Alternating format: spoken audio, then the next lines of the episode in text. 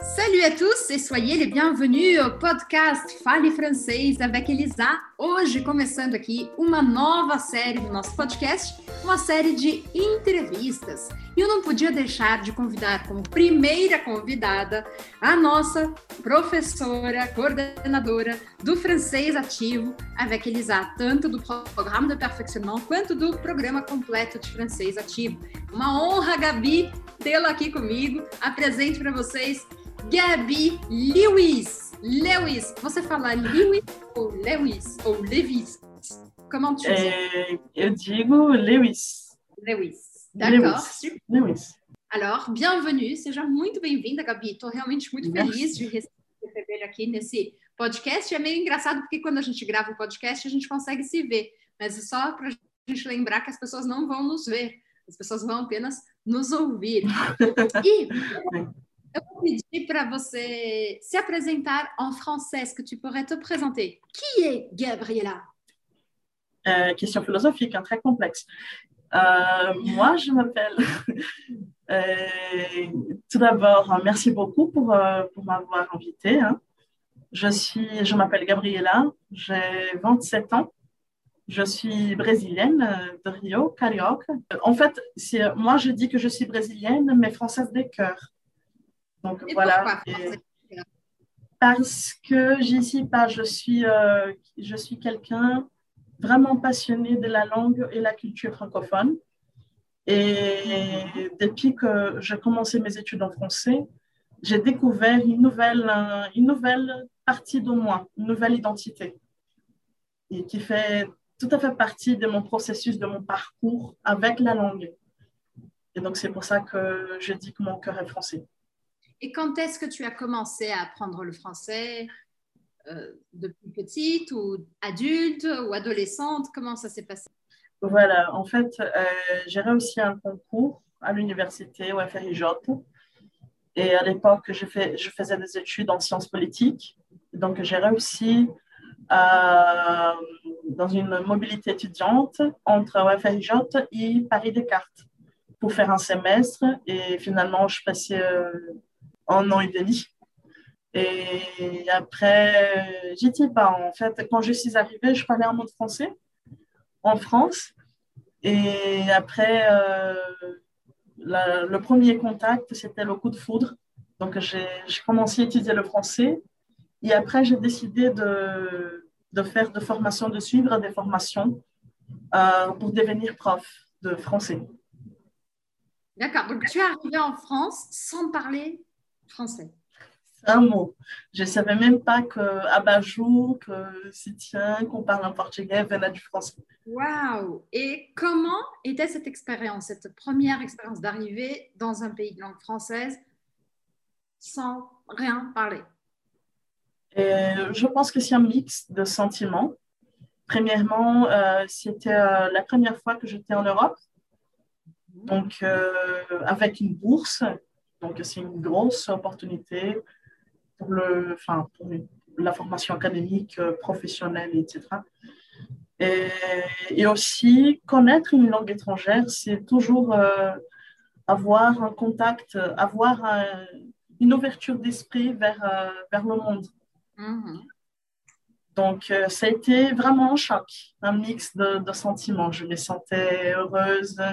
Parfois, je me sentais un peu, voilà, paumée parce que je, je devais me débrouiller et je parlais en mots. Donc, je faisais beaucoup de gestes, mais j'arrivais pas du tout à parler. Je, je me communiquais, j'ai communiqué, mais pas, j'arrivais pas à parler. Et co- combien de temps ça a duré? Euh, Je crois que, en fait, c'est difficile à dire parce que moi, je- moi, j'avais une famille d'accueil. Ah, d'accord. Donc, voilà, j'habitais, pardon, Une famille française. une famille française, une famille euh, parisienne. Mhm. Et, et donc, euh, je pense que ça a facilité parce qu'ils m'aidaient beaucoup.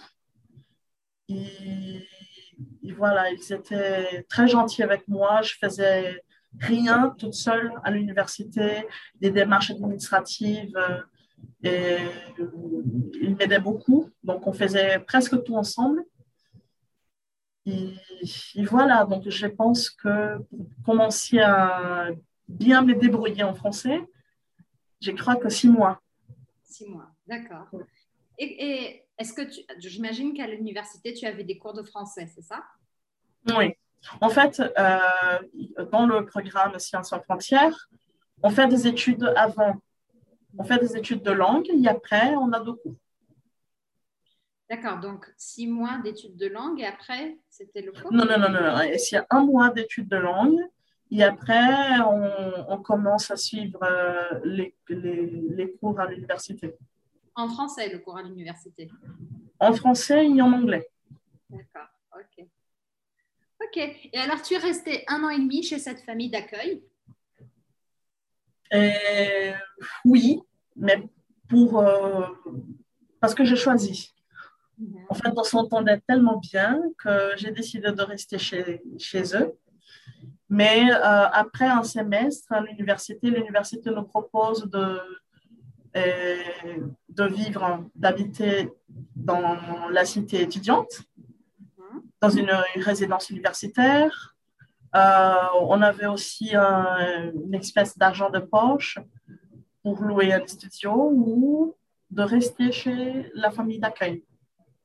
D'accord. Et comment s'appelaient les gens chez qui tu habitais? Et Nicolas, Nicolas et Emma, ils, avaient, ils ont une fille qui s'appelle Margot. Et qui avait quel âge à l'époque? Margot avait 5 ans. Et tu devais, est-ce que c'était un peu comme euh, les filles au père ou pas du tout? Tu devais t'en occuper ou pas non? Hum, non, non, en fait, je m'occupais de Margot parce que voilà, après six mois de, six mois de, de, convivialité, voilà. Et je me sentais partie de la famille. Mhm. Et donc, je, je, je, voyais Margot comme ma petite sœur. Mhm. Donc, j'ai. Voilà. avec eux? Oui. Oui. Oui. Toujours quand je suis en France, je passe à Paris pour, le, pour le, leur rendre visite, pour voir Margot on s'appelle si on fait des appels Skype. Euh, et moi, j'étais la première euh, étrangère que Margot a connue. Donc, elle a commencé à. Elle, parle quelques mots de portugais. Parce qu'on garde cet échange. Euh, combien de temps cette histoire? Margot, aujourd'hui, elle doit avoir 10, 11 ans. Ok, d'accord.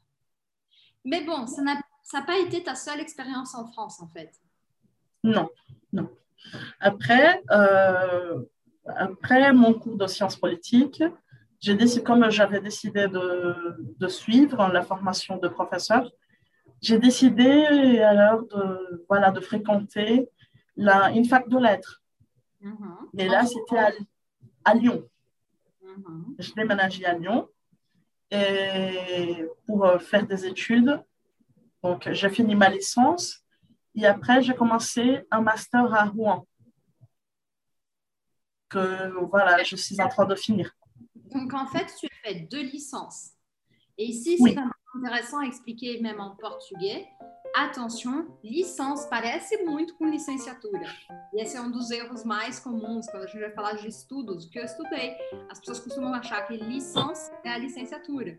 Mas, na verdade, licença é o bacharelado. Né? O equivalente é, é, a formação acadêmica comum, que dura três anos. A primeira graduação, né? É, a graduação, exato.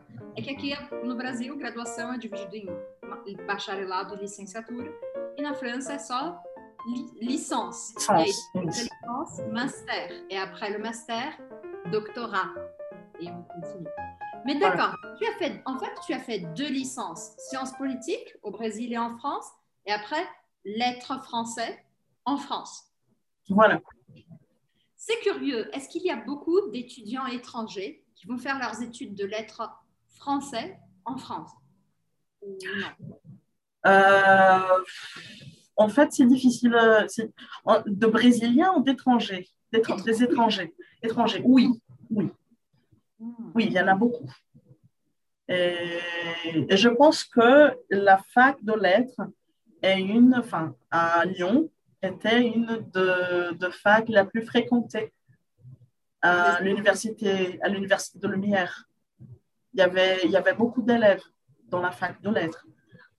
Donc oui, je crois qu'il y a pas mal d'étrangers euh, qui, voilà, qui fréquentent des études, qui font ces études de lettres en France.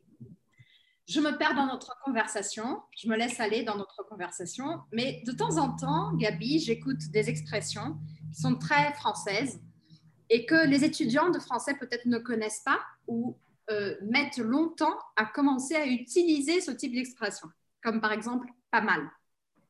Pas mal. Tu viens de dire, il y avait pas mal d'étudiants étrangers. Alors, pas mal, si un étudiant écoute ça, la première fois, il va penser pas, c'est la négation, pas mal, non, mal. Il va faire la traduction littérale. Mais les Français utilisent ça tout le temps. Est-ce que tu pourrais donner un autre exemple d'un moment où on pourrait utiliser pas mal pour que les gens essaient de comprendre quand est-ce qu'on l'utilise et surtout qu'on active le français de nos collègues qui nous écoutent et qu'ils commencent à utiliser cette expression dans leur moment de conversation en français, dans leur texte, dans leur moment d'action dans la langue française. Qu'est-ce qu'on pourrait dire? Voilà. Donc, euh, imaginez qu'il y a beaucoup de gens dans la rue. Donc, je dis, Elisa, regarde, il y a pas mal de gens ici. Il y a pas mal de gens dans la rue. Mhm. Donc, c'est un peu le contraire. On a l'impression que ça veut dire qu'il n'y a pas beaucoup, parce qu'on entend le pas, mais en réalité, c'est. C'est justement le contraire. Ça veut dire qu'il y a. Euh, énormément, voilà, vachement de gens dans la rue. Mhm. Et on peut utiliser aussi cette expression, Gabi, par exemple, quand on aime quelque chose.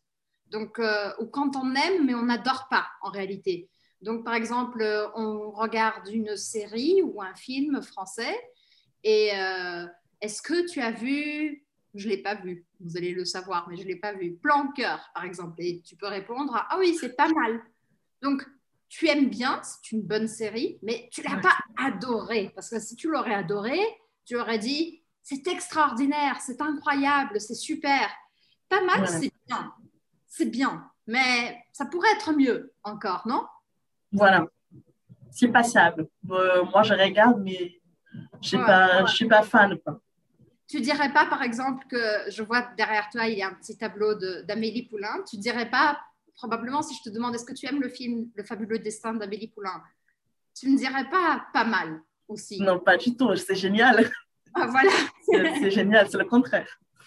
Voilà, voilà. Donc, j'espère que vous aurez compris euh, et que surtout, vous, que vous essayez d'utiliser cette expression et d'autres qu'on va rencontrer pendant notre conversation. OK. Et est-ce qu'il y avait des étudiants brésiliens qui faisaient leurs études de lettres français à Lyon? Il y avait pas mal. Il y avait pas mal d'étudiants. mais en fait, comme euh, ça, j'ai appris avec ma famille euh, française, ma famille parisienne, j'ai essayé de, voilà, de garder la distance euh, de ces Brésiliens qui étaient là parce que justement, je voulais m'efforcer à parler français. Et comme je suis arrivée sans, voilà, sans parler un mot, et dès que je suis dans une réalité d'immersion, il faut en profiter. Et ça, c'est l'erreur.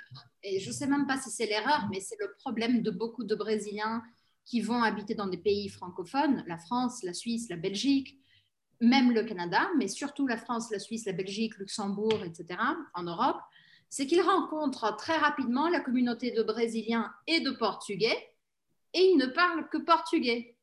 Et après, il y a des histoires de gens qui sont il y a 4 ans, 5 ans, 3 ans, 2 ans, peu importe la quantité de temps, mais qui ne parlent toujours pas le français.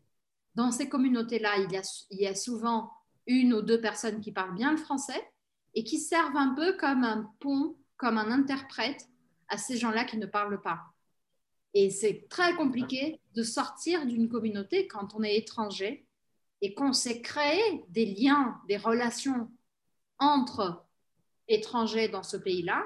Et mais je vois cette histoire qui se répète entre beaucoup de mes élèves et beaucoup de gens qui me suivent dans les réseaux sociaux. Des gens qui sont complètement perdus, qui n'arrivent pas du tout à communiquer en français, euh, même pour aller chez le médecin, pour des choses qui sont vraiment des besoins et qui n'arrivent pas parce qu'ils sont vraiment dans des communautés où ils n'ont pas besoin de parler le français, où ils ont l'impression qu'ils n'en ont pas besoin. voilà, je pense que... Oui, pardon, je t'ai coupé la, la, parole. Tu as pris un autre chemin, donc. oui, parce que je pense que la clé, c'est l'engagement. Je vois qu'il y a une différence, une très grosse différence entre communiquer, parler une langue euh, étrangère. Donc, on discutait tout à l'heure euh, avec le groupe du perfectionnement la thématique euh, de ce mois, c'était la, apprendre une langue étrangère, étrangère en voyageant. Oui.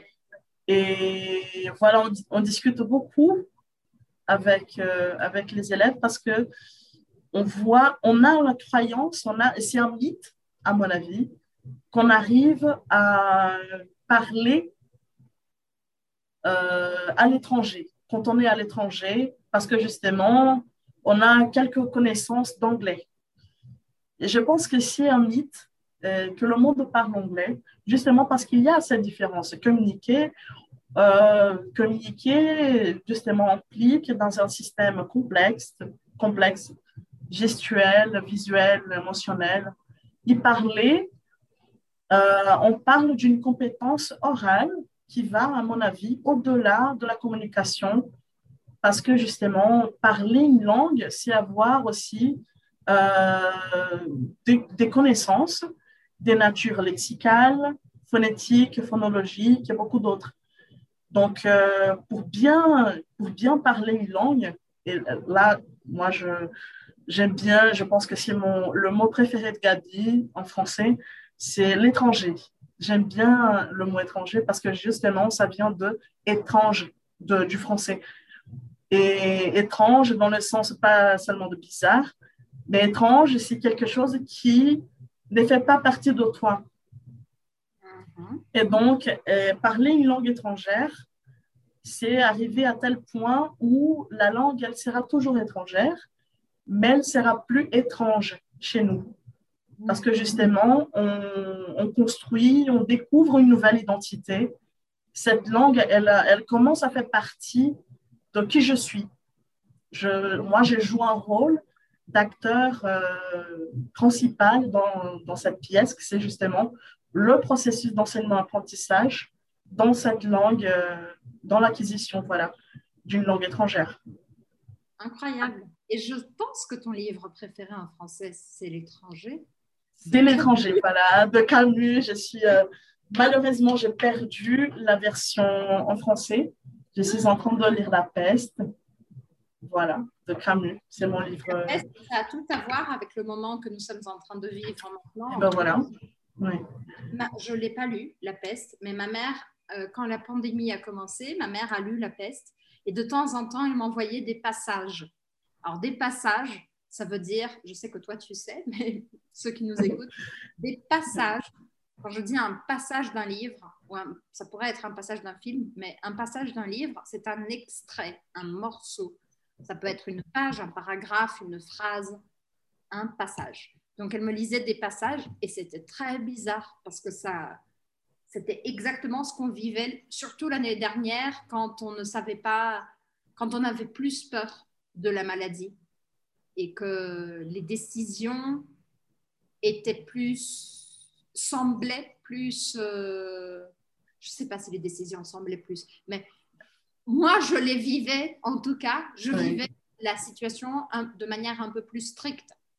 Je, je prenais même pas l'ascenseur, j'habitais au 11e étage, je descendais à pied avec le bébé dans les bras, enfin, c'était un peu la folie. Ouais. Je la vivais d'une manière comme ça. Et tu as commencé à lire La peste pour ça ou pas?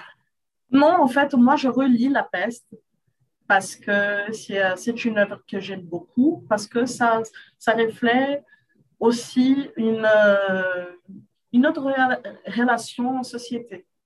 Mmh. On, voilà, on, peut comprendre justement dans cette situation de pandémie, mais aussi dans une situation de manque de liberté, euh, quand on parle sur la, voilà, la convivialité sociale. Donc, la manque de respect, euh, la manque de, de liberté en soi-même et de ne pas pouvoir nous exprimer comme nous voulons, tout simplement.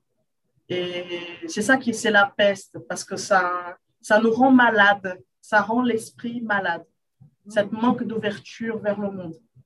Et c'est plus qu'une maladie, c'est plus qu'un virus, c'est plus qu'une maladie. La, la, peste, c'est ce qui habite en nous d'une certaine façon, peut-être. Voilà. voilà. Donc, au total, combien de temps tu es resté en France? Au total, euh, je fais presque quatre ans. ans. Voilà, je suis revenue euh, pour le carnaval l'année dernière. Et donc, la pandémie était déjà, encore, était déjà installée, mais nous, nous ne savons pas. Oui. Et donc. Euh, la a fermé ses frontières juste après, donc toi, tu n'as pas pu. Voilà, nous ne savions pas. Euh, enfin, nous qui étions au Brésil.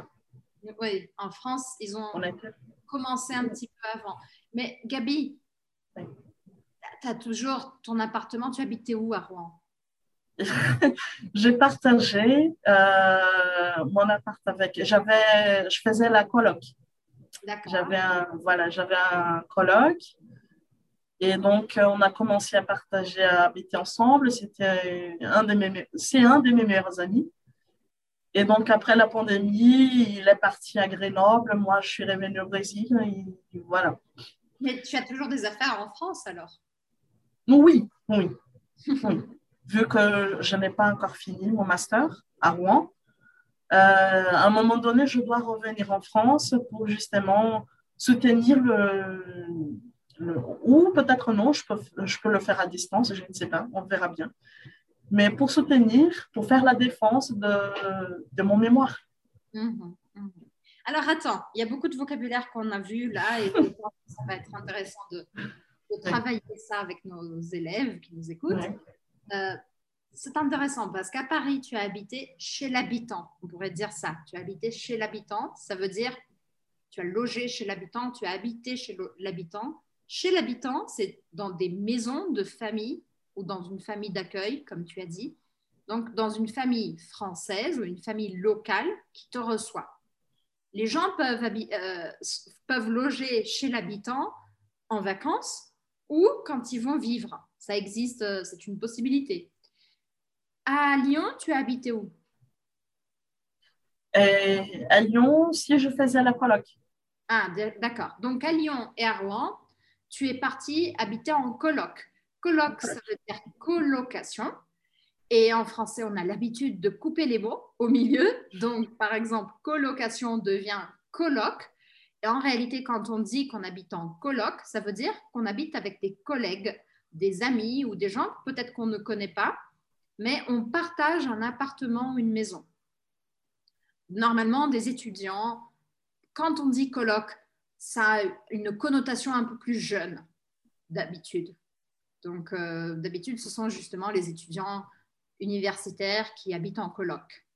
Et alors, on dit ça comme ça habiter en coloc. Tu avais dit une autre expression et j'ai oublié ce que c'était. Euh, je ne sais pas, défense de mémoire.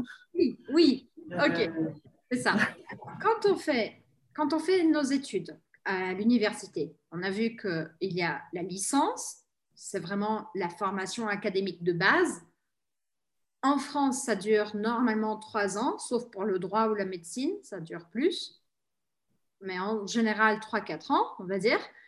Euh, peut-être que architecture aussi, je ne sais plus. Peut-être que c'est quatre ans d'architecture. Après, je, pense que, que ce sont trois ans.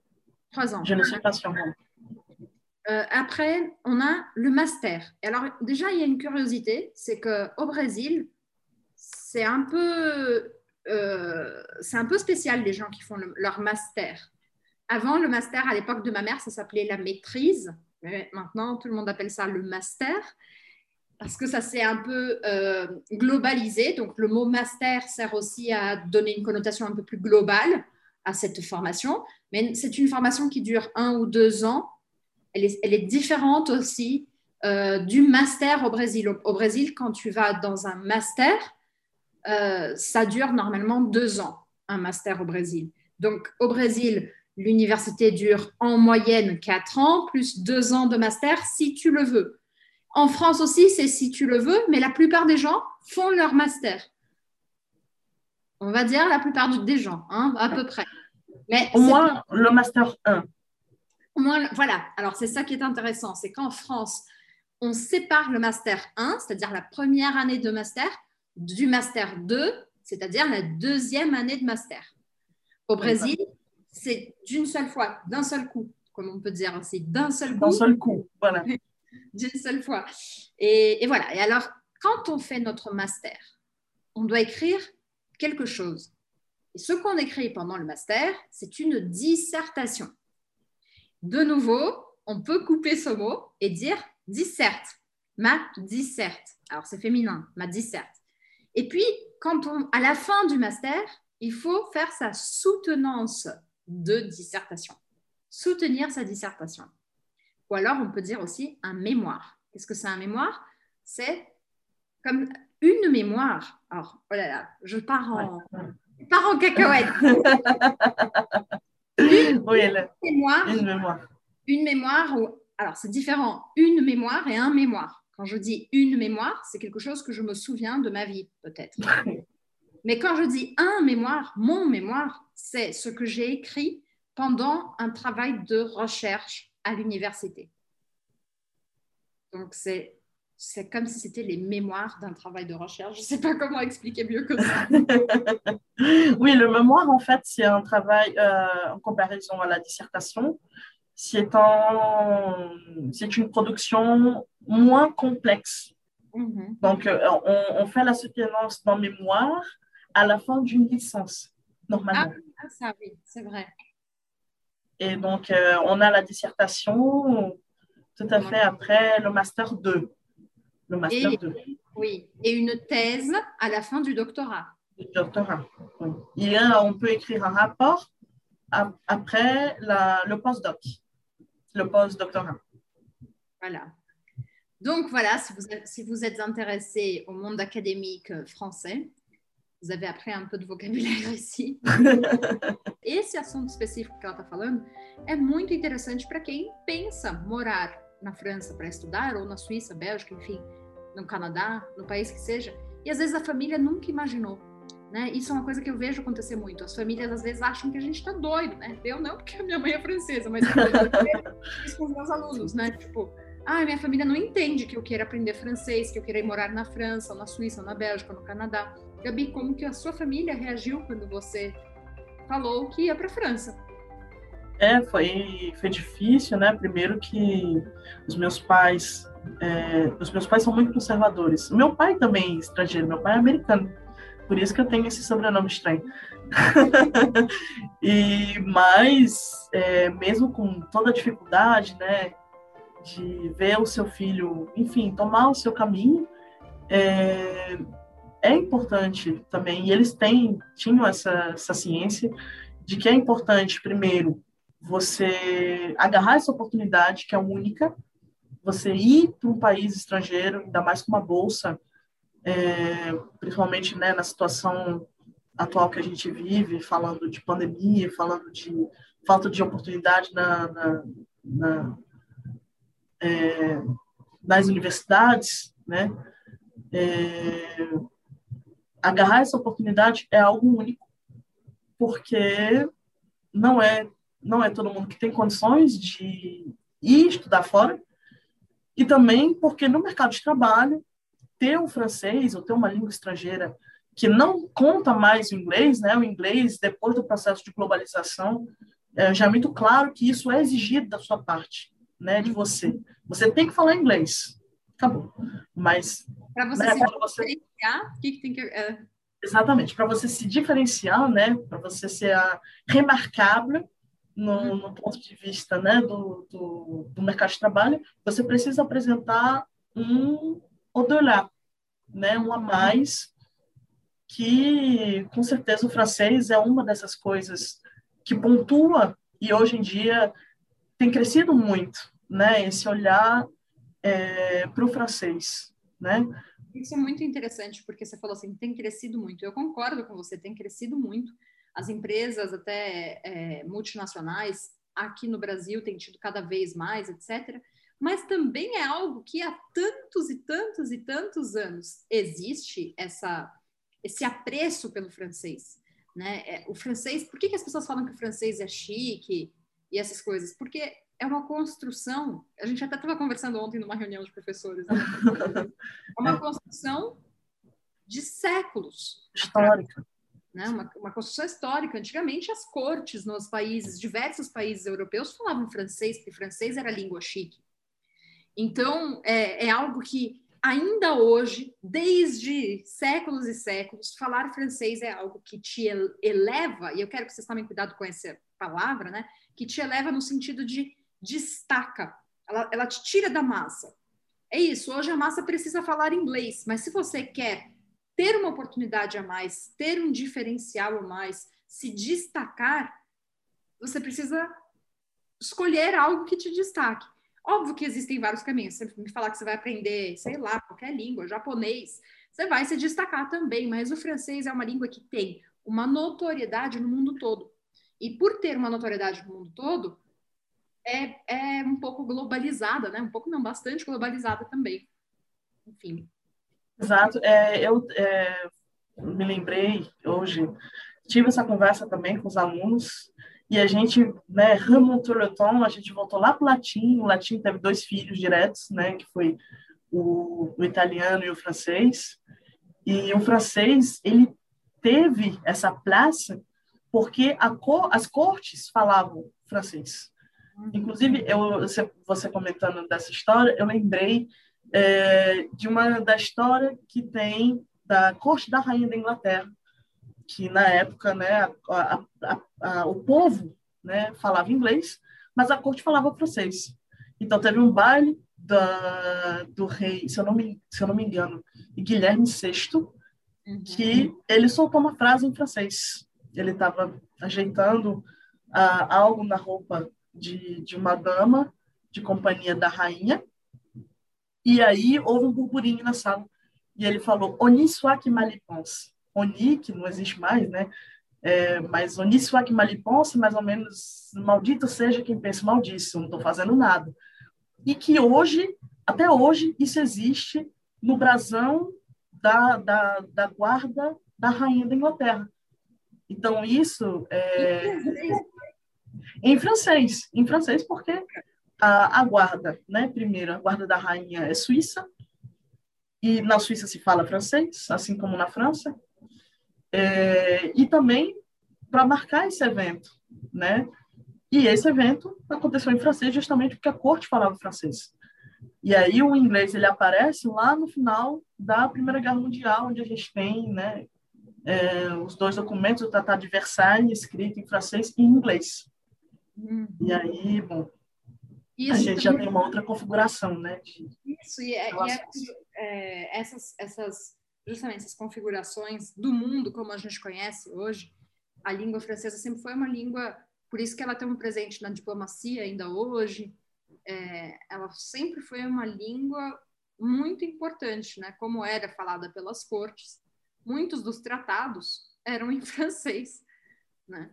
Era, porque era a língua que todos falavam, era como se fosse o inglês antigamente, de hoje, né? né Gabi, voltando aqui ao nosso ambiente, eu queria perguntar para você, você que foi professora em tantos lugares, de tantas formas diferentes também, mas eu queria perguntar para você como é, você sente a diferença e você viveu essa experiência também de aprender francês já também?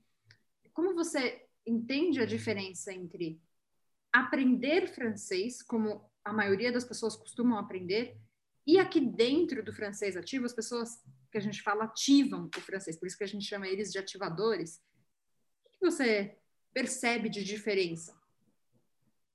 É, eu retomo a fala de, da diferença entre comunicar e falar uma língua estrangeira, porque a partir do momento em que você toma as rédeas né, desse, desse seu caminho, desse seu parcours, é, onde você realmente é um ativador, você está ativamente engajado nesse processo. Então, é, você está, primeiramente, ter um, uma ouverture d'esprit, né? Estar aberto, entender primeiramente que o francês ele tem a sua própria sua própria história, sua própria construção é, histórico, social, é, e que é muito distinta do, do, português, principalmente o português falado no Brasil. Então, primeiramente, não se apegar a essas comparações, entender que o, o, o francês ele tem a sua própria natureza e praticar, estar o máximo de contato possível com o francês, fazer com que o francês ele passe a fazer parte do seu cotidiano, né? Você tenha frequentemente contato com ele. Eu acho que essa é o que faz total diferença entre o comunicar e o falar. Porque o falar, você tem um domínio que vai além do mundo linguístico, né? Também é cultural, também é social. É, e eu acho que essa diferença de aprender uh, o francês em outros, enfim, né? Em lugares gerais, né? Uma escola, universidade, enfim, até no cotidiano, a gente pode fazer uma viagem para a França e não aprender uma palavra. Uhum. Também pode acontecer. Palavras, né? Essa que é a questão. Também. Exato, ou aprender palavras, né? Aprender a comunicar, a se comunicar, que em francês é só, não é pronominal, é comunicar. Comunique.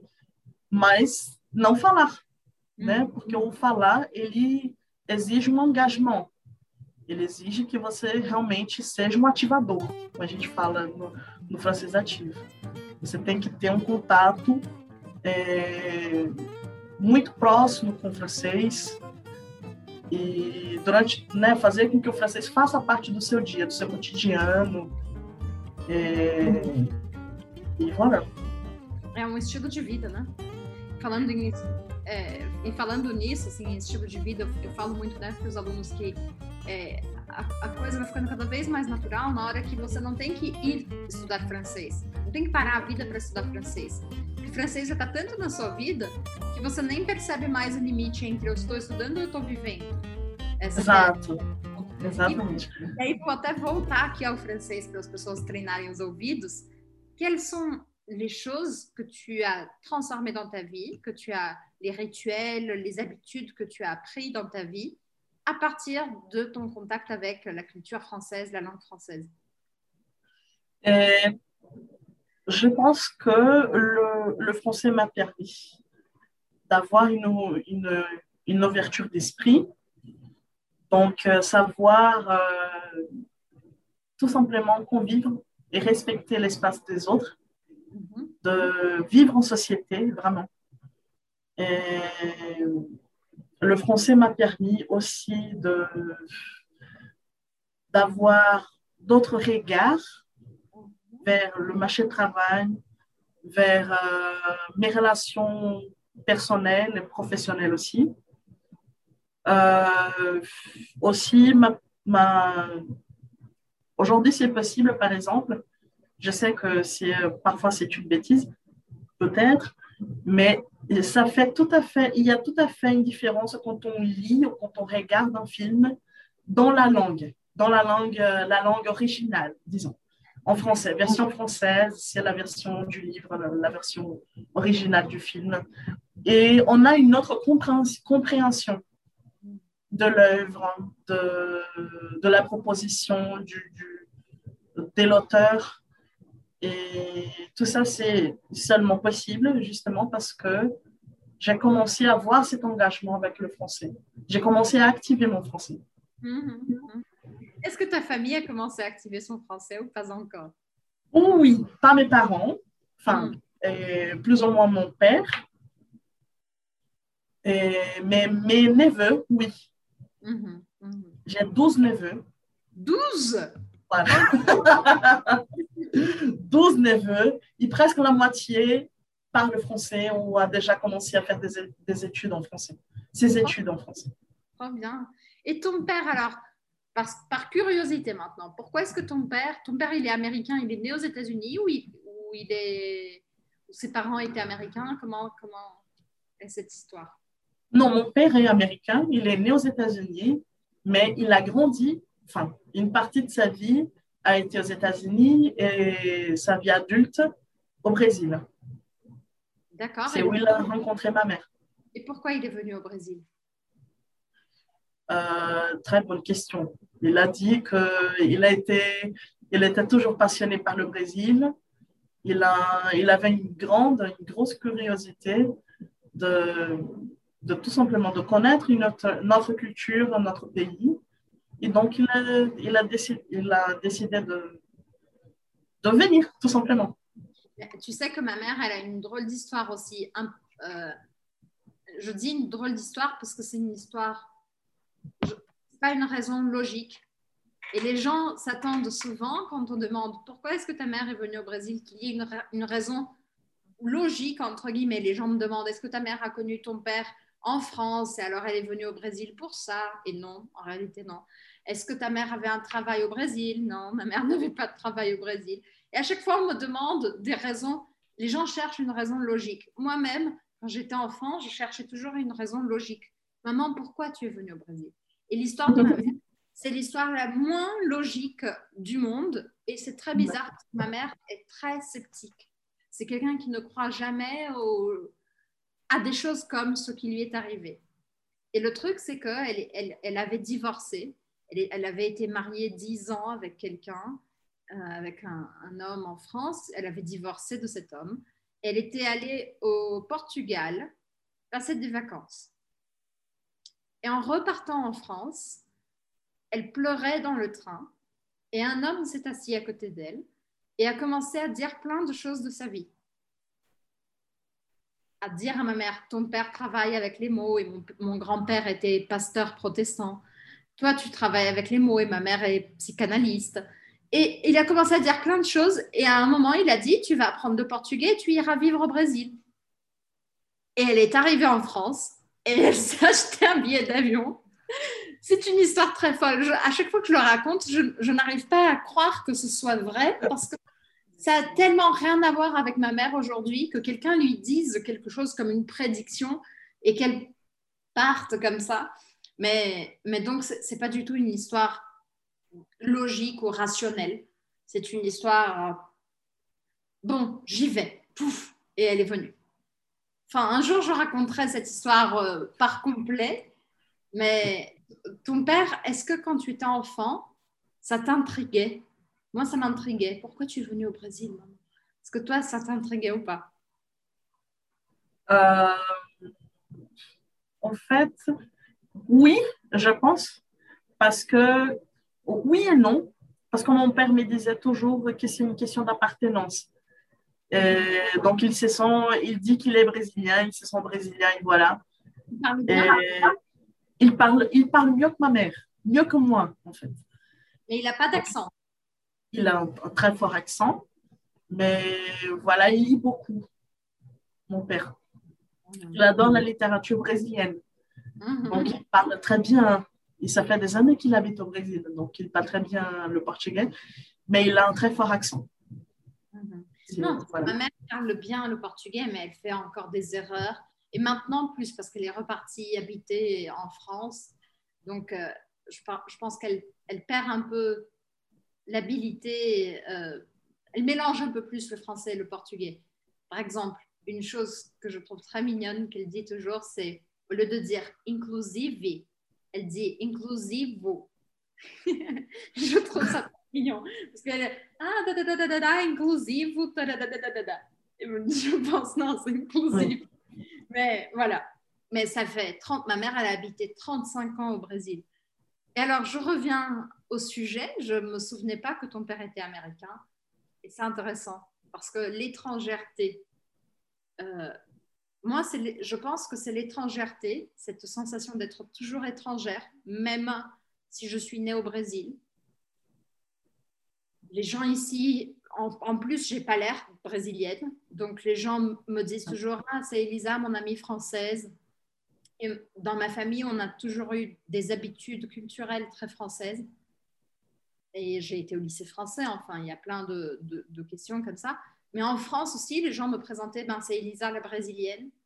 Donc il y a toujours ce sentiment d'être toujours étrangère. Et je pense que c'est ça qui a fait que je veuille être prof de français.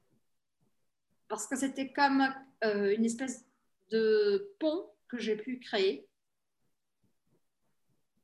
euh, entre les gens qui habitent dans le pays où j'habite, le Brésil, et la culture qui habite à l'intérieur de moi, la culture française. Donc, quand je peux créer ce pont et, et, transformer ce que les gens me disent tout le temps et toujours, à quelle chance tu parles français? D'accord, c'est une chance, mais tu peux le faire aussi. Tu peux toi aussi apprendre le français. Et, voilà. et c'est curieux que tu dises que ton père est étranger, etc et que ton livre préféré, et ton mot préféré, c'est ton livre voilà. préféré, c'est étranger. c'est étranger, c'est voilà, c'est comme je disais tout à l'heure, parler bien une langue euh, étrangère, c'est quand cette langue, elle va être toujours, elle sera toujours étrangère, mais elle n'est plus étrange, elle n'est plus étrange chez nous. Donc, il y a justement, on établit un lien, c'est le lien d'appartenance. Elle fait partie de notre nouvelle identité. Et c'est une, identité, dès qu'on plonge dans ce monde des découvertes, elle, on construit, et c'est obligé, quoi. on construit ce lien, cette nouvelle identité avec la langue qu'on apprend. Et qui est en même temps extrêmement unique euh, et qui va pour toujours faire partie de, soi, de toi et qui va te faire aussi, d'une certaine façon, accepter ton étrangeté partout. Même si, tu, même si toi qui écoutes cette histoire, cette conversation peut être un peu folle, mais tu es étranger ou étrangère, il y a quelque chose à l'intérieur de chacun d'entre nous qui est toujours étrange dans le monde. Voilà. Et, et voilà. C'est comme le sujet Robert Camus, il faut le lire. Hein. Donc, euh, il faut le lire, c'est obligé. Super, Gabi. J'espère que nos amis qui nous écoutent auront, seront là jusqu'à la fin avec nous. Mais je te remercie infiniment. Je pourrais passer des heures et des heures. Poderia passar muitas horas aqui conversando com a Gabi. Mas eu sei que esse material vai para o podcast, também não pode. Mas é, quem sabe a gente não volte a conversar de mais coisas assim, sobre esse tipo de assunto. Se vocês ouviram até agora, se você ouviu até agora esse podcast, não deixe de me deixar algum comentário. Como não dá para deixar aqui no, nas plataformas de podcast, você pode me escrever no meu Instagram, no meu Facebook, no YouTube. Procure algum lugar para me deixar um recado e me contar ou contar para mim e para Gabi o que, é que você achou dessa conversa. E óbvio, se você é um ativador, uma ativadora, um perfeccioneur, um perfeccioneuse, deixe seu comentário lá na, na nossa plataforma de alunos, também para a Gabi poder ver e para os seus colegas também assistirem mais. E se você quiser mais conversas com a Gabi, me faça saber.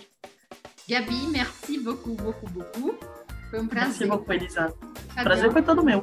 E voilà, tenho certeza que a gente vai ter papo para muitos podcasts no futuro de novo. Voilà. Gros bisous, merci. merci. Et à bientôt. À bientôt. Ciao, ciao.